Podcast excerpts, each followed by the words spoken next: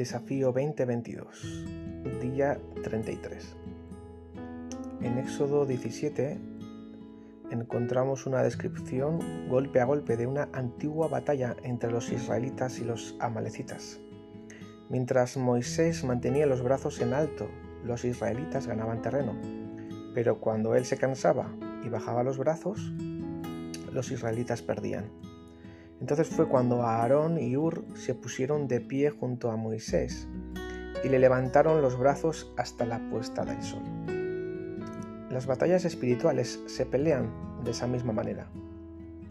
La victoria se gana doblando las rodillas en oración y levantando las manos en adoración a Dios. No hay otra manera de derrotar al enemigo.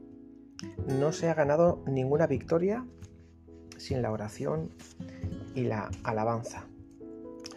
Y yo quiero dar también gracias eh, a todos los hermanos y las hermanas de Punto de Encuentro Cristiano por sus oraciones.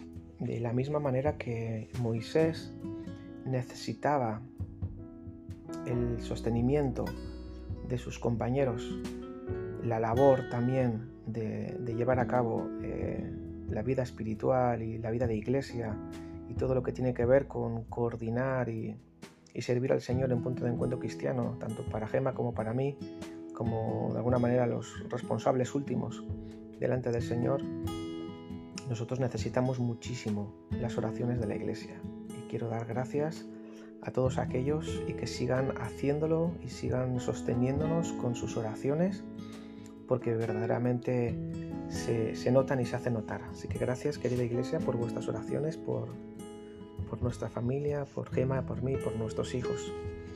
Déjame leerte unas palabras para concluir este audio de hoy que tiene que ver también con referencia a esto de la cobertura de oración.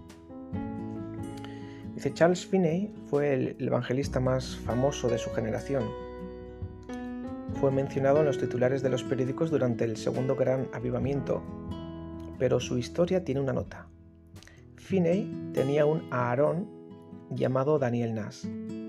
Sus 48 años, este hombre Nas renunció a su pastorado para dedicarse a la intercesión a tiempo completo.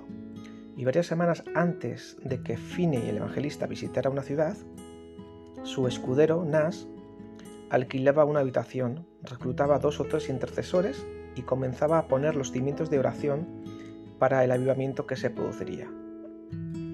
Cuando Finney se presentaba, el trabajo duro ya estaba hecho. La victoria ya había quedado asegurada en el ámbito espiritual. La oración es la pluma con la que se escribe la historia. Si te enfocas en la oración, Dios escribirá los mejores titulares. Dios te bendiga.